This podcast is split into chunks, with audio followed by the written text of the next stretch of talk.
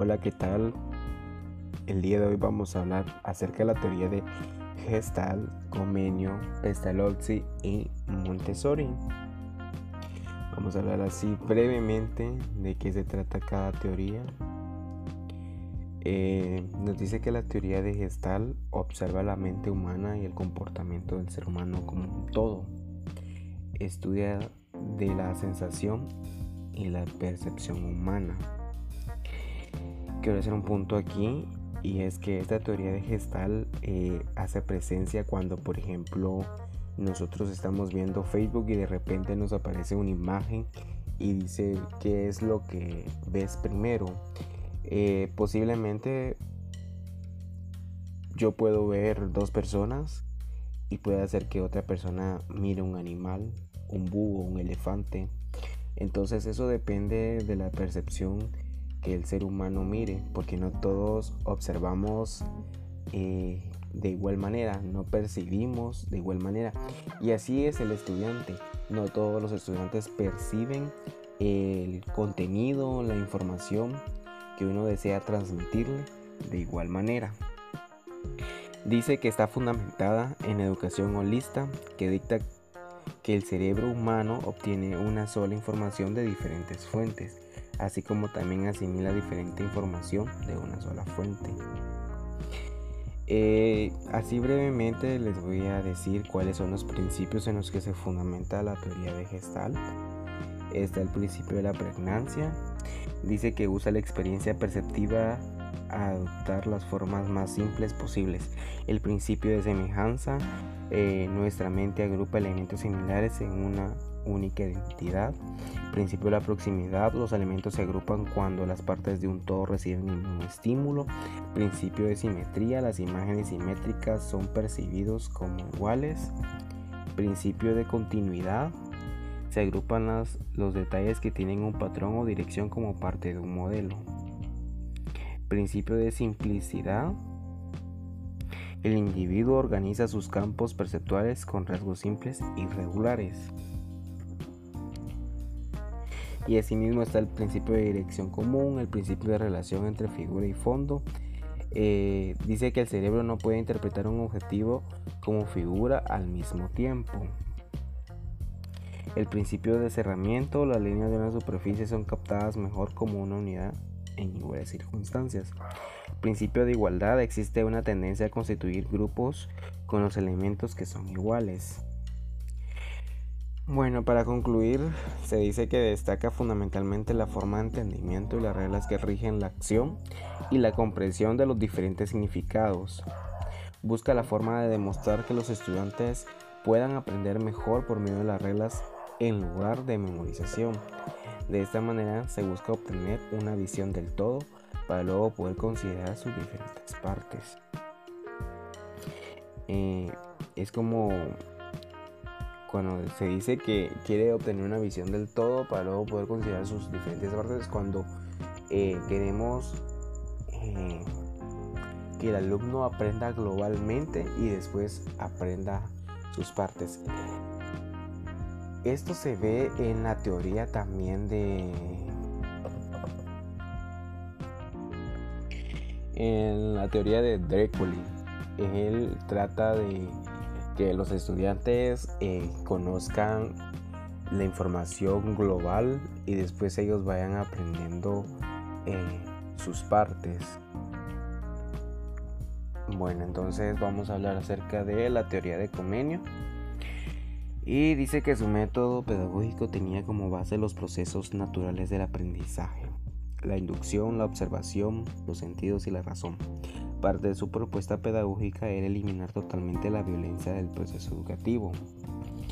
Eh, claramente aquí podemos escuchar que él estaba en contra de la escuela tradicional porque la escuela tradicional se basaba en una disciplina autoritaria en la que el docente eh, incluso golpeaba a los estudiantes. Por eso ahí dice que su propuesta era eliminar totalmente la violencia del proceso educativo, porque sabemos muy bien que esto interrumpe eh, dicho proceso, ¿verdad? Eh, Comenio dedujo que el hombre igualmente debe convertirse en un todo armónico si han de desarrollarse plenamente todas sus potencialidades y habilidades y no simplemente la razón. Eh, según Comenio, debía conocer primero las cosas que enseñaba. Eh, para él la docencia era el oficio más noble entre todos los que pueden haber en el mundo pues sí tiene razón porque el ser docente eh, uno tiene que tener amor por lo que hace, tiene que tener eh, respeto hacia los demás, inculcar valores, ser nobles, tener vocación. Entonces eso es lo que nos quería hablar Comenio acerca de su teoría pedagógica. la otra teoría es de Pestalozzi y es que dice que aquí el núcleo fundamental para una educación es la familia. Dice que Pestalozzi que la primera educación que recibe el niño se da ahí, después pasa a ser parte de la escuela, el medio vital y el social. Es preciso que el niño esté libre para que pueda actuar a su modo en contacto con lo que lo rodea. Eh, yo le doy un punto a favor a Pestalozzi, ya que a mi punto de vista, la educación empieza en el hogar. Eh, en los primeros años de vida, los padres son los que nos educan, eh, nos tienen que enseñar los buenos modales, los valores éticos, eh, a ser responsables y así sucesivamente. La escuela nada más está para instruir eh, aprendizaje, no para educar, pero si en un dado caso se llega a dar, pues el docente también puede intervenir ahí en educación, pero será parcialmente, ¿va? Ya que esto es parte del hogar, en que los padres de familia son los que están encargados de la educación de su hijo o de su hija. Eh, según Pestalozzi, mm, observa al niño de una manera diferente porque lo sitúa en una verdadera relación con la naturaleza y la cultura. Y por último, quiero hablar acerca de la teoría de Montessori. Eh, dice aquí que se caracteriza por proveer un ambiente preparado, ordenado, estético, simple, real, en donde cada elemento tiene su razón de ser en el desarrollo de los niños. El aula Montessori promueve naturalmente la socialización, el respeto y la solidaridad. Pues aquí en este método el niño es libre de experimentar eh, el aprendizaje, el, estudiante es más autónomo, él decide cómo aprenderlo, pero eso siempre ordenado. Tiene que ser de una manera eh, ordenada, estética y que todo lo que le enseñen, todo lo que se enseña, perdón, eh, tenga que ver con su contexto, tanto familiar y sociocultural, para que él lo pueda asimilar. Eh, dice que un maestro Montessori es llamado guía, ya que este guía es quien observa a cada niño.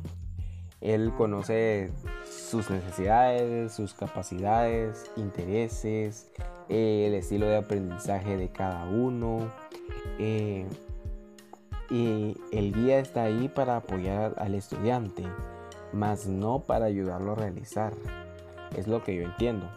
El docente está ahí como un guía, es como para decirte, eh, puedes hacerlo de esta manera, pero no ayudarlo a hacer, sino que él pueda hacer las cosas y pueda experimentar por sí mismo eh, el aprendizaje, ¿verdad?